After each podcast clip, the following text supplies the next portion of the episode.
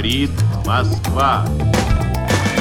Il fallait que je lise, il fallait que je comprenne. Il n'y a pas d'argent magique. Fuga dal mercato azionario con le borse in profondo rosso. The higher you go, the fewer women there are. Nous ne parlons forcément pas de la même Europe. Time will tell. Russe Europe Express, Jacques Sapir, Clément Olivier. Les critiques de la mondialisation tirent sur un cadavre. La mondialisation dérégulée est morte en 2009. Elle n'a survécu au crack qu'à l'état de zombie sous la forme d'une économie de bulles. Ainsi s'exprimait en avril 2020 Nicolas Bavrez au moment du premier confinement.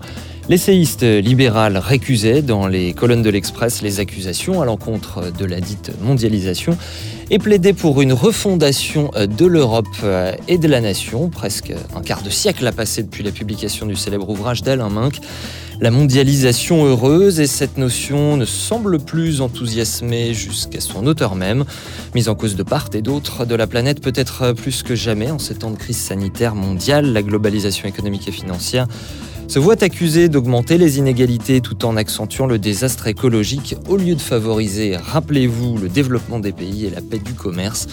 Mais les démondialisateurs sont-ils toujours ceux auxquels on pense? La crise du multilatéralisme cacherait-elle une désoccidentalisation? Et le retour du politique aura-t-il forcément lieu? A-t-il déjà lieu pour le meilleur ou pour le pire? C'est la discussion de ce dernier épisode de Russe Europe Express de la saison. Bienvenue Bonjour Jacques Sapir. Bonjour Clément. Et si nous avons décidé de clore cette saison sur ce sujet, c'est parce que vous venez de republier votre démondialisation chez Point dans une version augmentée, dix ans donc après la première parution en 2011. Un livre et une vision que nous avons voulu mettre en regard avec la vôtre. Yves Pérez, bonjour. Bonjour. Économiste, professeur émérite de l'Université catholique de l'Ouest à Angers, dont vous avez été le doyen. Et vous avez publié l'année dernière Les vertus du protectionnisme, mondialisation et crise politique, les surprenantes leçons du passé aux éditions de l'Artilleur, livre pour lequel, Jacques Sapir, vous avez d'ailleurs reçu, c'était notre première émission confinée. Euh, mais avant de vous entendre, Yves Pérez, un mot justement de Jacques Sapir, pourquoi cette réédition de la mondialisation actualisée et pourquoi maintenant? Alors, tout d'abord, c'est évident, c'était pour fêter les dix ans de la première sortie de la démondialisation. Ça, c'était la première raison. Après, il y a des raisons qui s'imposent, c'est-à-dire euh, l'ensemble des changements qui ont eu lieu euh, dans ces dix dernières années, le fait aussi que ce qui pouvait être hypothèse, alors bien sûr hypothèse étayée, mais malgré tout hypothèse, s'est trouvé fortement confirmé euh, durant ces dix dernières années. Et puis enfin, euh, j'ai voulu là peut-être faire un clin d'œil euh, avec la déclaration de Madame Carmen Reinhardt, hein, euh, la chief économiste du Fonds monétaire international, que je connais par ailleurs, qui a déclaré au début de 2020, au début, donc quand, on, quand la crise sanitaire a éclaté, en disant cette crise sanitaire, c'est le dernier clou dans le cercueil de la mondialisation. Sans vouloir faire dans le mélodrame, Carmen Reinhardt, je dirais que le Covid-19 est le dernier clou dans le cercueil de la mondialisation. 21 mai 2020. La crise de 2008-2009 avait déjà porté un grand coup à la mondialisation, tout comme le Brexit, tout comme la guerre commerciale entre les États-Unis et la Chine. Mais le Covid nous emmène encore plus loin. Mais ce qui est intéressant, c'est que quand on parle de dernier clou, il y en a eu d'autres. Et c'est peut-être sur les autres euh, qu'il faudrait s'interroger. Absolument. Où en est-on, Jacques Sapien? Alors oui, effectivement. Euh, la première question qu'on qu peut se poser, c'est comment peut-on ignorer aujourd'hui la démondialisation qui se déroule devant nous? Euh, Elle est devenue en réalité une évidence et nous devons en prendre acte. Euh, les notions de souveraineté, alors hier évidemment alimentaire, euh, autour euh, des altermondialistes, mais aujourd'hui pharmaceutique, mais aussi économique. et on se rappelle là de ce qu'a pu dire dans son allocution du lundi 12 juillet le président de la République, eh bien, ces notions s'imposent désormais comme des évidences. Pourtant, cette crise, cette crise que nous vivons, dont nous pouvons espérer sortir à la fin de l'année ou au début de l'année prochaine, eh bien, cette crise n'aura donc été, comme le disait Carmen Reinhardt, que le dernier clou du cercueil. Et celle-ci, que j'avais annoncée dans les années 2000, est donc devenue une réalité, une réalité de plus en plus prégnante à partir de 2012-2014, quand on a pu mesurer en particulier l'ensemble des conséquences de la crise des subprimes. Et avec, selon vous, une rupture nette dans la première moitié de la décennie 2010. Oui, tout à fait. Le monde a profondément changé euh, euh, durant ces dix dernières années, et un point de basculement a été effectivement euh, franchi quelque part entre 2010 et, 2015. le retour au premier rang des nations comme acteurs politiques est devenu aujourd'hui évident. Alors, divers événements, ça va du Brexit à l'élection de Donald Trump, en passant d'ailleurs par les réactions devant les tentatives de ces mêmes États-Unis de construire leurs droits en législation extraterritoriale et aussi la montée d'un euroscepticisme qui est aujourd'hui extrêmement prégnant dans les pays de l'Union européenne, tout cela, ce sont des faits qui sont venus confirmer l'analyse. Et si cette démondialisation qui se déroule devant nos yeux était en fait mue essentiellement par le retour des nations et la crise du multilatéralisme, est-ce que ça ne serait pas, sous un autre mot, sous une autre forme, tout simplement le retour du politique à l'échelle mondiale?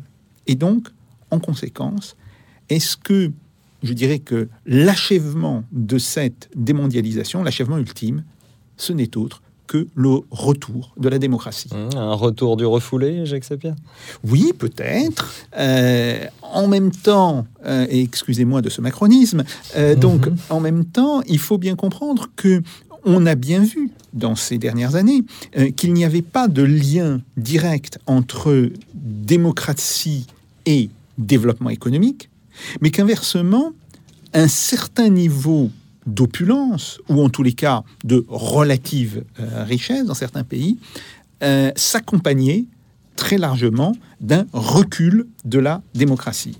Alors, la démondialisation, elle est, elle sera, je pense, la grande revanche du politique sur le technique, de la décision sur l'automaticité des normes. Mmh. Or, le technique s'incarne aujourd'hui principalement dans l'économique et le financier, et donc la démondialisation, c'est fondamentalement le retour de la souveraineté. Voilà, plutôt que de nier la réalité, les gouvernements feraient mieux d'en tenir compte, sinon ce sera immanquablement la réalité qui tranchera en dernière instance. Écrivez-vous, euh, Jacques, dans la démondialisation. Alors Yves Pérez, euh, vous dans les vertus du protectionnisme, euh, vous faites un, travail érudit d'histoire sur les, mesures protectionnistes par les différentes époques, en montrant qu'elles sont un outil économique qui est bien plus qu'un phénomène de réaction au changement, qu'au contraire, bien souvent, elle en, est un outil. sauf que vous avez publié ce livre en, janvier et que depuis, nous vivons une crise sanitaire mondiale. Comment vous voyez justement à l'aune de l'histoire euh, la, période récente, euh, peut-être d'abord cette dernière année, et puis ensuite on va pouvoir euh, vous poser la même question pour les dix dernières années, comme vient de le faire Jacques Sapien? Écoutez, la, première chose qui est frappante dans cette pandémie, dans cette crise de pandémie, ça a été, il y a une première image qui m'est restée en mémoire, c'est l'attente des Français et des Européens des masques et des appareils respiratoires en provenance de Chine. On attendait les avions en provenance de Chine avec angoisse. Euh, et là, on a tout d'un coup découvert à la fois euh, les inconvénients de la dépendance et les limites de la, mondialisation, d'une certaine façon, d'une façon très, très concrète. La, deuxième chose, c'est qu'à travers cette crise, et alors c'est très net en Europe, les États membres de l'Union européenne se sont réappropriés un certain nombre d'outils régaliens. Alors, par exemple, aujourd'hui, un État ferme ses frontières. Et je ne parle pas des plus puissants. Hein. Oh, L'Allemagne, la France le font. Mais euh, euh, je pense, par exemple, à des États dont on parle beaucoup moins, hein, la Croatie, euh, la Slovénie, enfin, qui ne sont pas des, des, Malte. grosses puissances, hein, mais qui ont pris l'habitude maintenant de dire, bah, pour raisons sanitaires, on ferme nos frontières. Et Bruxelles enregistre avec mécontentement d'ailleurs, hein, parce que Bruxelles n'est pas toujours content, la, la Commission n'est pas contente, mais c'est fait, l'habitude est prise. Et à mon avis, euh, elle a été prise et je pense que ça reviendra. Euh, bon, c'est un sentiment profond que j'ai là de ce point de vue-là. Troisième chose, dans cette, dans cette année, Jacques qui a fait allusion tout à l'heure, mais c'est le début, c'est l'accélération aussi de la désoccidentalisation du monde. Hein. Euh, c'est vrai, et que ce retour du politique, ce retour des nations, euh, coïncide avec un, un, remodelage des rapports de force internationaux et un certain recul des pays occidentaux par rapport aux pays euh, non occidentaux. Hein. Ça, me paraît être la, troisième caractéristique. Elle est profonde aussi également, hein. et on le voit dans la crise du multilatéralisme, dans les, conflits qui naissent entre les, les, États-Unis, euh, l'Union européenne, la Chine. On voit très bien que ça pèse de façon très très forte. Il est temps de remettre de l'ordre Donald Trump dans les pires accords commerciaux jamais conclus par un pays dans toute l'histoire. 26 juillet 2018. Je ne sais pas si les gens qui l'ont conçu ne comprenaient pas, ou s'ils n'en avaient rien à faire, ou s'ils n'aimaient pas notre pays. Mais ce sont les pires accords commerciaux de tous les temps sur les dix dernières années. Est-ce que vous êtes d'accord avec ce constat de Jacques Sapir euh, que la démondialisation euh, se serait accélérée? Oui, elle s'est accélérée. Je pense que le, vrai détonateur, ça a été la crise financière de 2007-2008. Hein. C'est elle qui a été le, détonateur. On peut dire que d'une certaine façon, le, système mondialisé ne s'en est jamais tout à fait remis. Et puis après, il y a eu d'autres d'autres éléments, hein, d'autres clous pour parler comme Madame Carmen Reinhardt.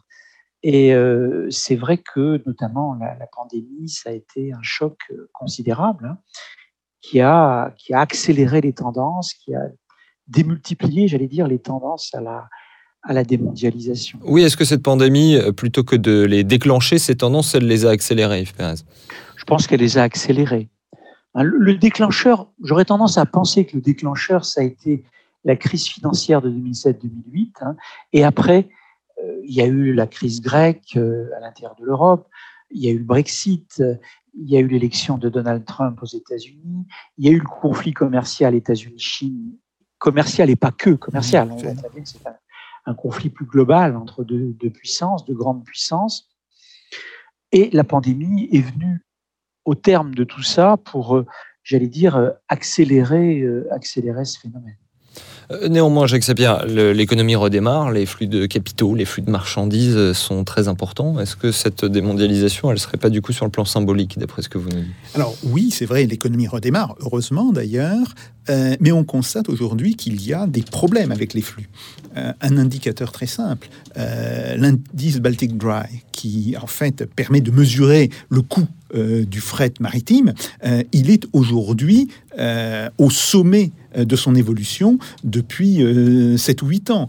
Euh, même chose, on voit que les chaînes de production, les chaînes internationales de valeur qui avaient été mises à mal par la pandémie, ne se sont pas reconstituées telles quelles. ce qui explique d'ailleurs la présence aujourd'hui de toute une série de pénuries pour, pour des produits. Alors ça va évidemment de matières premières jusqu'au euh, euh, circuit imprimé et, qui pose des problèmes pour l'industrie. Après, ce qui me semble intéressant, c'est qu'effectivement, euh, on peut dire que la crise de 2007-2008 a été la crise parfaite de la mondialisation. quelque chose qui part d'un désordre bancaire aux États-Unis et qui s'étend de proche en proche à l'ensemble des pays. il faut rappeler que la crise sanitaire est aussi un produit de la mondialisation. Et c'est ça qui est très intéressant. Euh, quand on regarde... Alors justement, parce que c'est dans le, ce que, cette citation que je citais en accroche de Nicolas Bavrez, il disait, ça n'est pas une crise de la mondialisation. Eh bien, si, votre réponse si, si on regarde, par exemple, euh, comment le virus est arrivé de Chine en Europe. Mhm. Ce qui est très intéressant, c'est de voir que où est-elle présente? En Italie du Nord, là où des entreprises ont beaucoup de relations avec euh, les entreprises chinoises, en Allemagne, et dans l'Allemagne industrielle, hein, euh, dans euh, grosso modo la Ruhr euh, et ses environs, là aussi une région qui a beaucoup de liens avec l'économie chinoise. Tout ça, ça montre bien que il y a un lien entre la, la mondialisation et cette crise, mais que aussi, point important, euh, les mécanismes de la démondialisation ne sont pas simplement liés à cette crise, même si elle les a euh, à l'évidence euh, fait progresser, ils sont antérieurs et effectivement, et là je suis tout à fait d'accord avec ce qu'a dit Yves Pérez, ils sont en partie liés à la crise de 2007-2008, voire même euh, à des événements de la fin des années 90 et du début des années 2000, euh, quand à ce moment-là, par une série euh, d'erreurs, d'erreurs politiques, d'erreurs techniques aussi, eh bien, les États-Unis ont laissé s'échapper d'une certaine manière l'impérium de leurs mains et ils vont tenter après, en utilisant toute une série de méthodes euh, pour, le, euh, pour le récupérer, mais ces méthodes, en fait, ne font qu'accélérer ce processus de démondialisation. Yves Pérez, justement, peut-être faisons un petit retour en arrière euh, historique. Vous êtes l'un et l'autre d'accord, évidemment, sur le, le fait que cette mondialisation n'avait rien d'un mouvement naturel de l'économie, qu'elle est le, fruit de, choix politiques, mais ce qui a disparu, c'est ce que vous expliquez dans les vertus du protectionnisme, c'est ce qu'on a longtemps appelé une économie complexe que recherchaient, nous, nous dites-vous, les dirigeants. Euh, vous la décrivez, euh, pour vous citer, comme fondée sur le maintien des grands équilibres entre l'agriculture et l'industrie, entre les secteurs de biens de production et ceux de biens de consommation, et entre le marché intérieur, tiens, tiens, et le commerce extérieur. Est-ce que Yves Pérez, ce qui nous manque aujourd'hui, c'est justement cette économie complexe face à la crise du Covid? Oui, alors d'une certaine façon, je pense que cette, cette épidémie de Covid a, tout d'un coup fait apparaître un fait majeur, à savoir qu'il y a certaines activités qu'on ne doit pas abandonner, qu'on ne doit pas euh, sous-traiter au loin, voire à des milliers et des milliers de kilomètres. Euh, on l'a vu pour les, pour les produits de santé, mais pas que. Hein, je dirais, il y a toute une série de, de, biens euh, qu'on a tout intérêt à conserver, sinon sur le territoire national, du moins dans un environnement relativement proche géographiquement. Et c'est vrai que c'était euh, l'optique des dirigeants français grosso modo entre 1870 et 1970. Hein. Alors pourquoi? Parce qu'ils avaient été, ces dirigeants avaient été modelés par le souvenir des guerres, hein, euh, par le souvenir des crises et des guerres, et que donc par conséquent, il y avait l'idée qu'un pays devait garder euh, un certain nombre d'activités. Euh, alors il y avait aussi une volonté de cohésion sociale, hein, cohésion nationale, je dirais, et sociale, qui était autant d'ailleurs du côté droit que du côté gauche de, l'échiquier politique à l'époque, hein, même si les raisons en étaient différentes. Hein.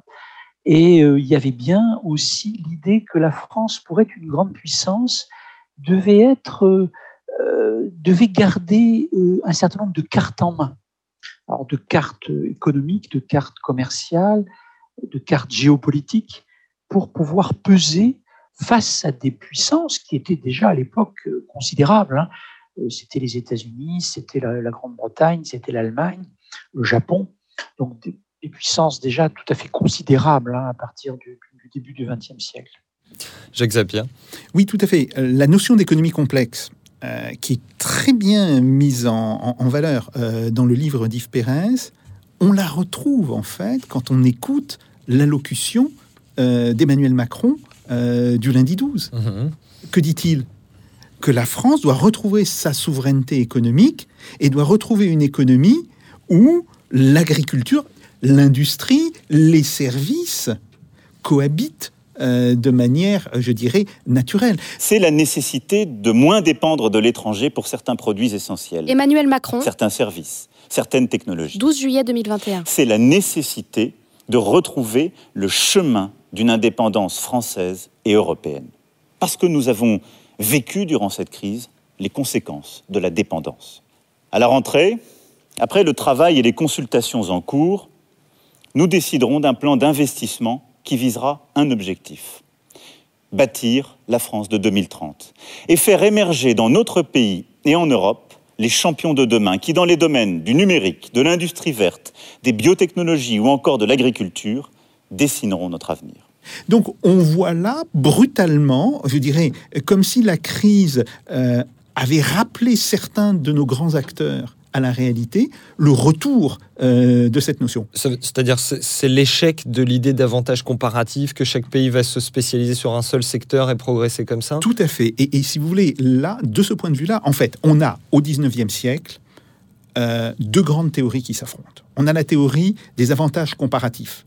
Euh, c'est Torrens d'abord, Ricardo euh, ensuite, et qui développe l'idée chaque pays doit se spécialiser sur le point où son avantage sera comparativement plus élevé que l'autre. Bon. Et puis on a face à cela ce que défend Friedrich List, et puis après un économiste qui est plus ignoré, plus publiciste qu'économiste, euh, c'est Henri Carré, qui fut néanmoins le, conseiller économique euh, d'Abraham Lincoln, euh, et qui se fait connaître à partir de 1847 par sa reprise des idées protectionnistes de List. D'ailleurs, c'est très intéressant. Au moment même où List meurt, Carré fait, je dirais, son grand mea culpa, lui qui avait été un grand libre-échangiste avant, il devient brutalement un grand protectionniste. Euh, mais il reste aussi un grand adversaire de l'esclavage, hein, il faut le savoir. Et, c'est lui qui va inspirer euh, le programme des nouveaux républicains, comme on les appelle euh, à cette époque-là, et qui va se, synthétiser avec Abraham Lincoln. Bon, eh bien, ce sont les deux grandes théories qui s'affrontent. Et ce qu'il faut savoir, c'est que si en économie pure, beaucoup de gens restent absolument baba devant la théorie des avantages comparatifs ce qui est très discutable, mais bon, euh, je le constate, euh, dans le domaine de l'économie pratique, ce qui a connu un véritable développement euh, à partir de la seconde moitié du 19e siècle et au début du 20e siècle, ce sont les idées de Liszt et de Carré. la réception, par exemple, des idées de Carré et de Liszt au Japon est tout à fait remarquable. La réception des idées de Liszt en Russie est tout à fait remarquable. en Turquie, etc. Il y a, bon, et sur le fond, euh, ces idées viennent s'agglomérer avec une pensée protectionniste euh, qui, elle, date plutôt du début du 19e siècle française. Euh, et ça va nous donner effectivement ce que nous décrit Yves Pérez, c'est-à-dire la construction de, cette, de ce mode de gestion de la contrainte extérieure qu'est le protectionnisme qui est symbolisé en France par les lois Méline, mais qu'il serait extrêmement réducteur de réduire justement à ces lois Méline. Yves Pérez, une réaction? Oui, tout à fait. L'influence de Liszt a été considérable euh, tout, au long de la fin du 19e siècle et dans la première moitié du 20e siècle, avant d'ailleurs d'inspirer après 45, après 1945, euh, les, théories dépendantistes, les théories souvent d'origine marxiste, hein, qui vont fleurir dans les pays euh, fraîchement décolonisés, moins fraîchement décolonisés comme l'Amérique du Sud, hein, et qui vont avoir un, impact considérable. C'est les premières critiques du libéralisme, du néolibéralisme euh, dominant, de, la, domination américaine d'après 45. Mais donc, tout au long du, du 19e siècle, effectivement, toutes les nations qui se constituent euh, prennent au fond le schéma listien. Et les Français vont, les économistes français vont découvrir le schéma de Liszt après la défaite de 1870. Après la défaite de 1870, il y a une véritable découverte de la pensée allemande en France. On se met à l'école, du vainqueur en quelque sorte. Hein. Et euh, on va dire, voilà, l'idée d'économie complexe vient de Liszt. Hein. Disait un pays véritablement souverain, c'est un pays qui a une agriculture, qui a une industrie, qui a un commerce extérieur, mais aussi un marché intérieur. Et il prenait comme exemple les États-Unis, où Liszt a vécu pendant plusieurs années. Et Liszt avait été très impressionné par la jeune Amérique, hein. donc l'Amérique de la première moitié du 19e siècle, qui n'était pas encore une, très grande puissance, mais qui apparaissait comme un pays d'avenir, quelque part. Hein. un, peu, un peu ce qu'on a dit du Brésil après la Seconde Guerre mondiale, je dirais d'une certaine façon. Et donc, euh, il y a eu, en, France cette idée d'économie complexe. Elle a collé avec les, préférences françaises pour une, croissance équilibrée, pour euh, éviter une dépendance excessive à l'égard du commerce mondial. Euh, il fallait garder euh, un certain nombre d'atouts sur, le, territoire ou sur le, les zones contrôlées par la France, de façon directe ou indirecte. Et ça, c'est quelque chose de très profond qui a perduré hein, après, après le, départ du général de Gaulle et de Georges Pompidou, hein, qui a perduré, je dirais, grosso modo, jusqu'à la fin, jusqu'à l'effondrement du régime de Saddam en Irak. Hein. on s'est appuyé sur l'Irak, on s'est appuyé sur la Libye. Euh, on, a eu dans la France encore euh, giscardienne, mitterrandienne, chiracienne, encore euh, cette politique des points d'appui. Euh, avec lesquels on tissait des liens à la fois géopolitiques et économiques pour se, euh, se distinguer, je dirais, de, la concurrence sur le, sur le marché mondial, la pure concurrence, j'allais dire, économique libre-échangiste. Donc ça a perduré. On peut dire que grosso modo, l'effondrement du régime de Saddam et de, Kadhafi, c'est au fond la, le champ du cygne. C'est la France qui abandonne ses, ses dernières euh, marchés protégés, ces marchés politiquement organisés que la France a maintenus pendant très longtemps, euh, même après avoir jouer la carte du libre-échange mondialisé à partir de Giscard d'Estaing et à partir des années 90. Puisque vous parlez euh, de relations internationales, euh, Yves Pérez, est-ce que vous trouvez, comme euh, de nombreux observateurs, que le multilatéralisme à notre époque a, du plomb dans l'aile, ce qui serait là aussi un signe de la démondialisation? Écoutez, je crois que, alors là aussi, mon sentiment, c'est que oui, il a du plomb dans l'aile. Il a du plomb dans l'aile parce que la puissance dominante qui étaient les États-Unis, euh, a connu de grands échecs. Elle a connu deux grands échecs géopolitiques en Irak et en Afghanistan. Ce sont des échecs majeurs. Hein. Euh, aujourd'hui, l'Amérique ne fait plus peur sur le plan militaire, en tout cas à tous les peuples, j'allais dire, du Sud, hein, qui, sont habitués à mener des guerres asymétriques. Euh, L'Amérique ne fait plus peur. L'Amérique est démystifiée en quelque sorte. Hein. Ce qui n'était pas le cas encore au début des années 80-90. Hein, L'Amérique apparaissait encore comme une force redoutable. Aujourd'hui, elle a beau avoir la première armée du monde, euh, elle fait plus peur. C'est un paradoxe étonnant par certains côtés. Euh, il faudrait rechercher dans l'histoire des, parallèles, mais c'est pas si évident que ça, qu'on en trouve beaucoup, je dirais, du même type. Deuxièmement, euh, la Chine est devenue un adversaire majeur sur le plan économique, technologique. Et ça, on peut dire que ces, échecs géopolitiques, plus ce recul euh, de la puissance américaine sur le plan économique et technologique, hein, euh, ben, cette crise du multilatéralisme. Les règles du jeu ne correspondent plus. Elles ont été fixées par la puissance américaine après 1945, à l'époque où l'Amérique était au summum hein, de, son, hégémonie. Aujourd'hui, ça ne correspond plus. Les pays du Sud ne sont plus d'accord avec ces règles. Et euh, ça donne euh, les crises successives qui ont ponctué euh, l'OMC, la fin des, grandes négociations multilatérales. On n'est plus d'accord, hein, il n'y a plus de consensus. Et pourquoi il n'y a plus de consensus? Parce qu'il n'y a plus de puissance. En l'occurrence, il n'y a plus la puissance américaine pour dire voilà, voilà quelles seront les règles du jeu. Tant qu'il y a eu cette puissance-là, le multilatéralisme a, plutôt bien marché à partir du moment où il y a plus une puissance capable d'imposer les règles du jeu, ben, chacun a tendance un peu à pousser ses pions. Et notamment, c'est le cas des pays émergents aujourd'hui qui cherchent à, pousser leurs pions. Là, ce que vous nous dites, ce serait plutôt une désoccidentalisation, parce que des, nouveaux accords de libre-échange, on en voit régulièrement, notamment en Asie, Yves Perrin. Alors, la Chine euh, construit autour d'elle un, réseau de, traités, d'accords, euh, de façon à, consolider ses marchés, notamment en Asie, dans, le Pacifique. Hein. Même si parfois il y aurait beaucoup à dire, hein, c'est le cas notamment du clash avec l'Australie, un peu de temps après avoir euh, signé un accord de, libre-échange avec l'Australie, la Chine a, durement frappé les produits australiens, à commencer par les vins, les blés australiens, qui ont été durement taxés par les Chinois. Donc euh, la Chine, là aussi, interprète ses règles du jeu et elle sait très bien le faire. Elle a mal supporté que l'Australie critique la répression à Hong Kong, euh, notamment, euh, et, il y a eu, euh, voilà, il y a eu des, représailles, je dirais, d'une certaine façon, chinoises.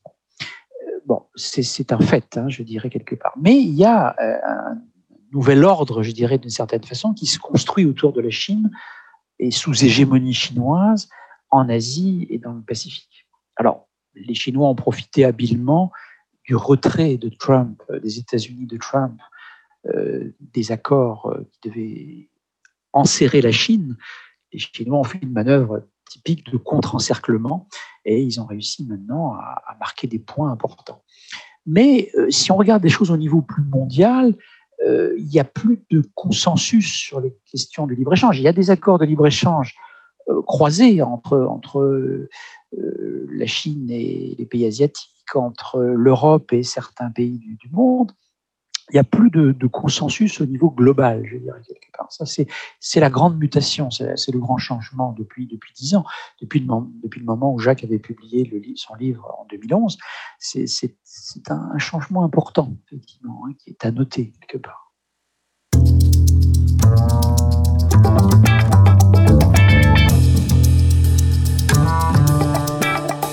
Russe Europe Express, Jacques Sapir, Clément Olivier. Dans la démondialisation, effectivement, euh, Jacques Sapir, euh, dès 2011, vous euh, démontiez ce que vous qualifiez de mythe, c'est-à-dire que la, Chine serait une réussite de la, de mondialisation. Une, réponse à Yves. Oui, tout à fait. Non, non, je suis tout à fait d'accord. la Chine est typiquement dans un schéma listien. Autrement dit, oui, elle veut commercer avec le monde, et il faut savoir que le protectionnisme n'exclut pas le commerce. En réalité, le développement par le protectionnisme a porté le développement du commerce mondial, ainsi que le démontre Paul Béroc, euh, sur la fin du 19e et les premières années euh, du 20e siècle. Il n'y a pas du tout de, contradiction entre le fait d'avoir une politique protectionniste et de vouloir en même temps euh, commercer au niveau mondial. Pour ne citer que vous-même, vous employez l'image de l'écluse plutôt que du barrage. Oui, tout à fait. C'est quelque chose qui facilite justement les échanges. Tout à fait. Alors après, je crois qu'il faut bien voir l'évolution de la politique américaine. Et ça, ça me semble très intéressant. Euh, Yves Pérez a tout à fait raison euh, d'indiquer les, deux grands échecs militaires, euh, l'Irak et l'Afghanistan. Mais ils sont précédés par un échec politique qui est en fait bien plus important et que moi j'ai vécu de l'intérieur, c'est l'effondrement de la Russie ultralibérale. C'est le crack russe d'août 1998 et l'arrivée au pouvoir euh, en fait, d'une élite beaucoup plus nationaliste euh, d'abord portée par Primakov, mais qui s'est après euh, radicalisé avec Vladimir Poutine, parce que là, et il faut le savoir, ça a été vécu aux États-Unis, et en particulier au sein du monde des renseignements. à cette époque-là, j'avais des réunions régulières avec les dirigeants de la CIA, avec le responsable euh, de, la, ce qu'on appelle la zone Russie-Eurasie. C'était l'ex-URSS, en réalité, euh, de la CIA, euh, qui était George Colt. Et sa première réaction, ça a été, ça va être un événement du même ordre que quand Mao Zedong est arrivé au pouvoir en Chine en 1949. Et le débat euh, Who Lost China, qui est un débat euh, absolument fondateur pour comprendre euh, comment se, se, réorganise la pensée américaine dans la guerre froide à partir des années 50. Il, l'a dit directement, il m'a dit, nous allons connaître le même débat avec Who Lost Russia. Et là, très nettement, on va être complètement, complètement perdu je signale qu'il était contre l'intervention euh, en Irak, hein, contre l'intervention euh, de 2003.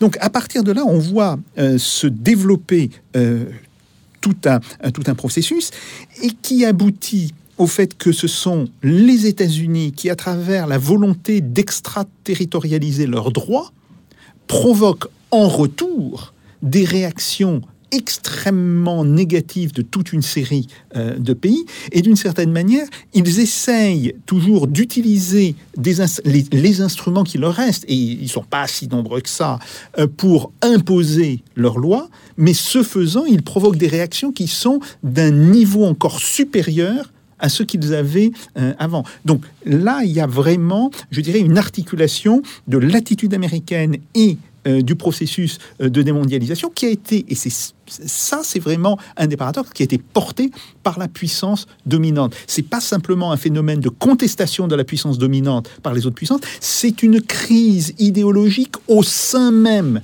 de la puissance dominante euh, qui le met en marche.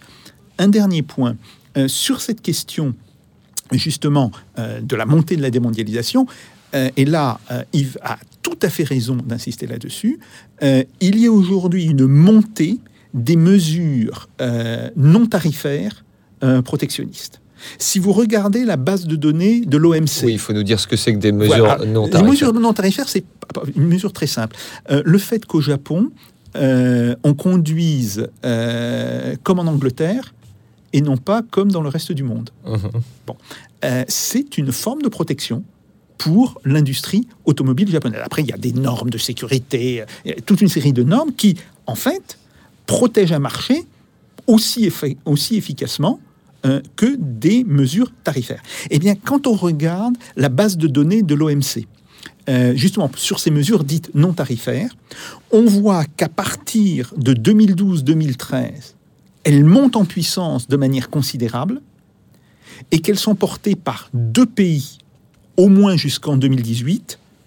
Le premier, ce sont les États-Unis, qui euh, réimposent des mesures non tarifaires, et le deuxième, c'est l'Inde.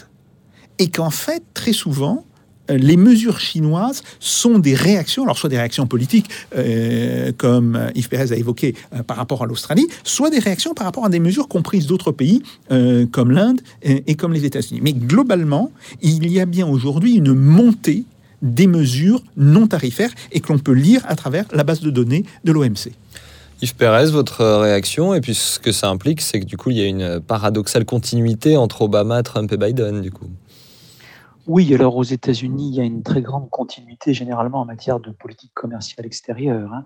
Euh, que qu'on soit démocrate ou républicain, il y a tous les lobbies qui tournent autour de Washington pour protéger tel ou tel secteur d'activité, telle ou telle industrie, les militaires, etc. Je pensais à euh, l'extraterritorialité du droit en particulier. En règle générale, les lois d'un pays s'appliquent à l'intérieur de ses propres frontières. Mais dans certains cas, un pays peut poursuivre des entreprises et même des personnes pour des faits commis en dehors de ses frontières. Juin 2018. Si un Français commet des actes terroristes à l'étranger, la France peut poursuivre cette personne et la juger en France. C'est ça le principe d'extraterritorialité. Ce principe, les États-Unis ont fini par en faire une arme économique. Depuis 1977, ils ont multiplié les lois contre tout un tas de choses, corruption, évasion fiscale, terrorisme ou encore trafic de drogue. Résultat, la justice américaine a aujourd'hui la possibilité de sanctionner à peu près n'importe quelle entreprise tant que celle-ci possède un lien quelconque avec les États-Unis. Être coté à Wall Street, employer un Américain ou même simplement stocker des données sur des serveurs aux États-Unis, tout ça suffit à attirer l'attention de la justice américaine. Et alors ça, c'est un outil de puissance pour les États-Unis, mais un outil de puissance difficile à manier parce que, comme Jacques l'a souligné, il, va entraîner des réactions. Et il entraîne déjà des réactions. Euh, c'est toujours le problème du boomerang. Hein. Et alors, autre chose, dans le protectionnisme non tarifaire, ben, la pandémie, euh, là, va jouer dans le sens du protectionnisme parce que traditionnellement, l'une des premières formes de protectionnisme, c'est le protectionnisme sanitaire, hygiénique, hygiéniste, je dirais. Euh, on se protège des risques d'épidémie, des risques de maladies venues de l'étranger. Dans l'histoire, c'est une constante, hein, je dirais quelque part. Quand un pays veut commencer par prendre souvent des mesures protectionnistes, il prend des mesures de ce type, des mesures hygiénistes. Euh, et ça, c'est là, on peut dire que d'une certaine façon, la, pandémie là, a ouvert la boîte de Pandore parce qu'elle va ouvrir un, angle quasi illimité à des mesures de ce type. Et ça sera tous azimuts parce qu'évidemment, euh, j'entendais l'autre jour que les Chinois avaient pris des mesures euh, protectionnistes contre le saumon de Norvège au prétexte que le saumon de Norvège aurait peut-être été un facteur de transmission de l'épidémie. Alors, je n'en sais fichtrement rien personnellement, je, ne chercherai pas à trancher ce sujet, mais c'est symptomatique de, la façon dont les pays vont, vont rentrer dans cette mécanique, je dirais, d'action et de réaction en utilisant l'argument sanitaire, hygiénique, protection de la population nationale contre, contre l'extérieur. Pour vous chatouiller un petit peu, messieurs, euh, quand on voit par exemple le projet euh, d'impôt mondial sur les sociétés pour euh, lutter contre, contre l'évasion fiscale et dont on parlait ici même récemment, est-ce que ça, ça n'est pas au contraire plutôt qu'une logique de démondialisation Est-ce que ça, ça n'est pas une logique plutôt qui consisterait à réparer entre guillemets la mondialisation plutôt qu'une logique de retour de la souveraineté? C'est-à-dire cette idée présente chez les libéraux que nos problèmes actuels, par exemple celui de l'évasion fiscale, par exemple celui du climat, sont des problèmes mondiaux et qu'il faut donc leur apporter des, réponses mondiales, Yves Pérez Je crois qu'au départ, euh, Biden s'est rallié à ces propositions qui étaient préexistantes hein, d'impôts sur les GAFA, sur les grandes firmes multinationales. Je crois qu'il s'y est rallié parce que euh, Biden s'est engagé dans une politique de relance et de soutien de l'économie américaine très coûteuse.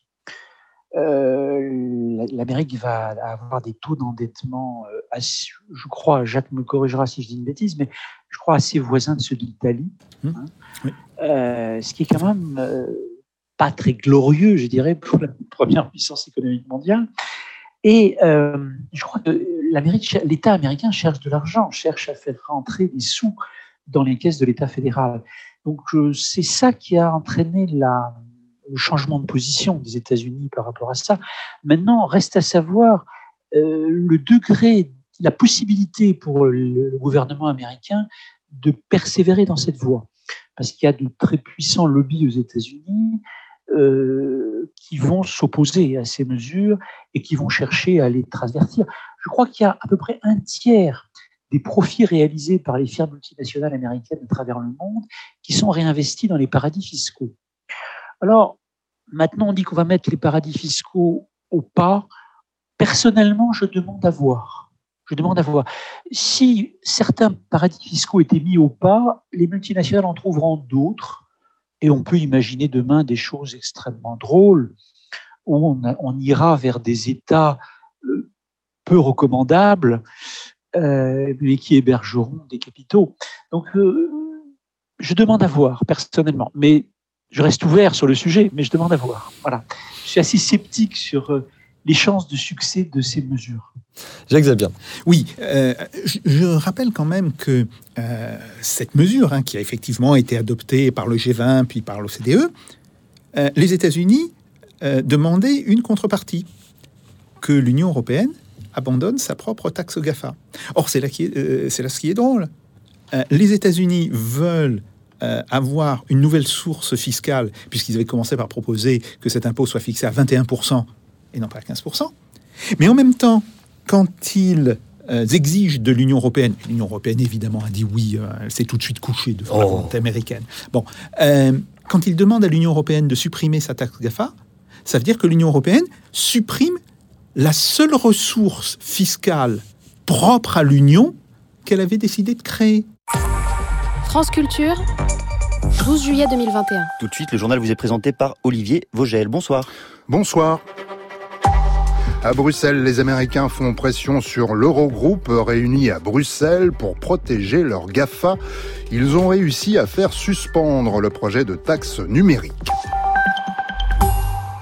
Grosse pression américaine sur l'Eurogroupe à Bruxelles. La réunion des ministres des Finances de l'UE, Janet Yellen, la secrétaire au Trésor, a d'abord fait ce matin les gros yeux sur le projet de taxe numérique avec lequel les Européens voulaient financer leur plan de relance de 750 milliards d'euros. Résultat, projet suspendu. Washington avait peur pour ses GAFA. Et donc, en réalité, comme ça, c'est les États-Unis qui tirent le tapis sous les pieds euh, de l'Union européenne. Euh, pour du multilatéralisme, c'est pas mal quand même. Venons-en justement à ce que vous, vous, prenez, c'est-à-dire, euh, Jacques Sapir, vous, vous reprenez l'idée de, Bernard Cassen d'un protectionnisme altruiste. Est-ce qu'il il faut que vous nous expliquiez ça?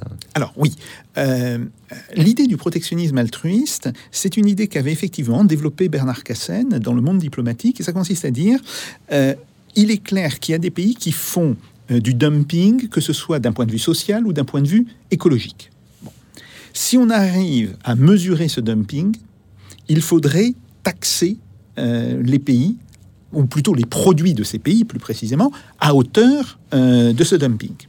Mais, et c'est là où, où vient l'innovation de Bernard Cassen, il dit, mais ça serait quand même une double peine, à la fois de taxer les, euh, les produits du pays sans qu'il ait lui-même la possibilité de se mettre au niveau des réglementations, par exemple des réglementations de l'Union européenne, pour pouvoir euh, obtenir la fin de ces taxes. Et donc il proposait que le produit de ces taxes soit reversé par euh, les pays de l'Union européenne ou par la France, l'Allemagne, etc., à ces pays sous la condition qu'ils s'engagent à les utiliser pour euh, converger dans un délai de 5 ans, 7 ans, 10 ans. Euh, ça, évidemment, il faudra. Ça dépend aussi euh, du niveau de décalage de départ, hein, c'est évident, pour qu'ils s'engagent à converger vers le niveau de protection sociale et de, protection écologique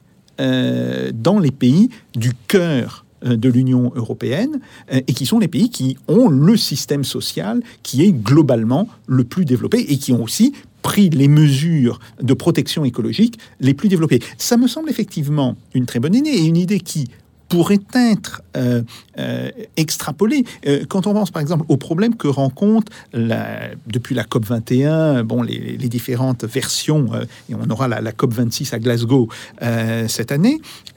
quand on rencontre, quand on voit les problèmes qui sont posés, on voit très bien que toute une série de pays produisent des artefacts, produisent des, objets avec des processus de production qui sont très polluants. Un exemple, les panneaux solaires d'origine chinoise, dont le contenu carbone est considérablement plus élevé que ce qui se faisait en Allemagne et en France, mais qui ont tué à cause de leur bas coût euh, l'industrie des panneaux solaires en Allemagne et en France.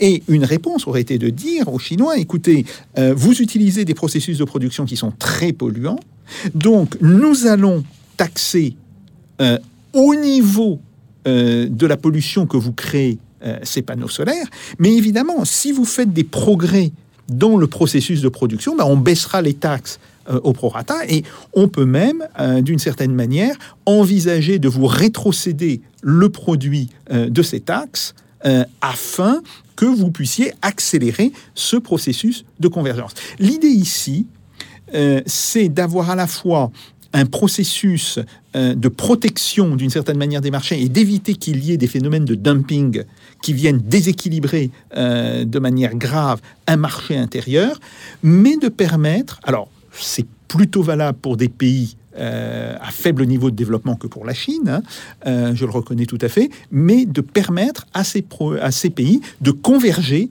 vers le niveau le plus élevé, autrement dit, euh, de remplacer le mécanisme d'ajustement sur le moins disant, moins coûtant, qui est la caractéristique du libre-échange, par un mécanisme d'ajustement sur le mieux disant, mais qui est aussi non pas nécessairement le plus coûtant, mais euh, coûtant quand même quelque chose. Euh, Yves Pérez, un mot de conclusion. Euh, vous serez certainement d'accord avec Jacques Sapir sur le fait que ce type de mesures protectionnistes ne serait pas un, bête retour en arrière, mais au contraire peut-être même une nouvelle modernité. retrouver une nouvelle économie complexe, Yves Pérez, pour conclure oui, je crois que c'est un petit peu l'un des enjeux actuels. C'est effectivement l'idée du protectionnisme tel que Bernard Cassen l'avait développé est une idée que je trouve tout à fait passionnante. Euh, elle va dans le bon sens, en tout cas. Après, la question, euh, c'est la faisabilité et c'est la capacité de l'Union européenne telle qu'elle est à l'heure actuelle à aller dans ce sens-là.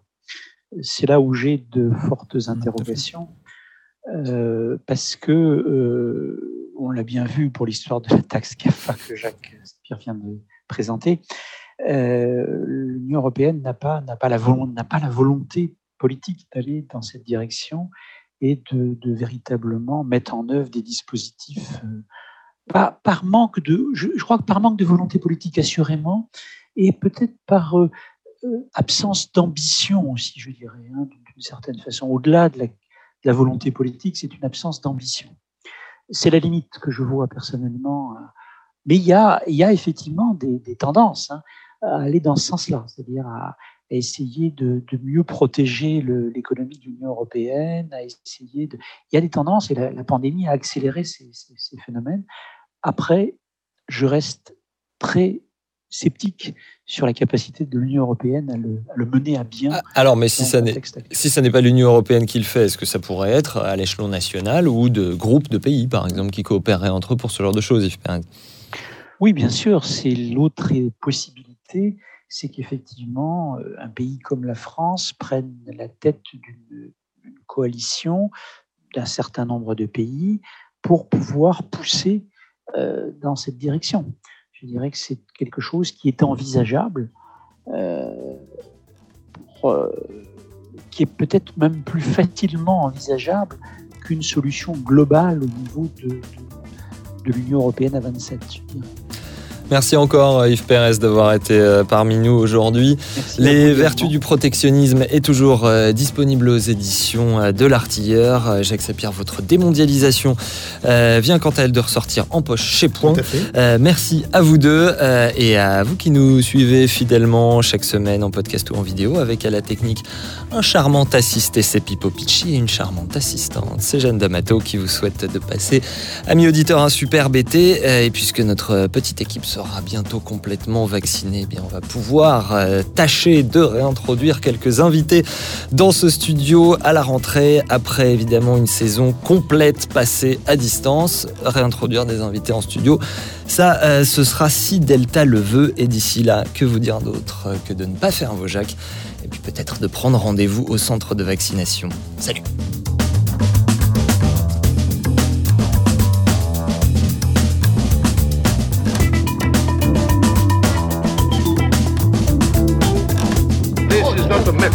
This is provocation. Let them do. No, no, no.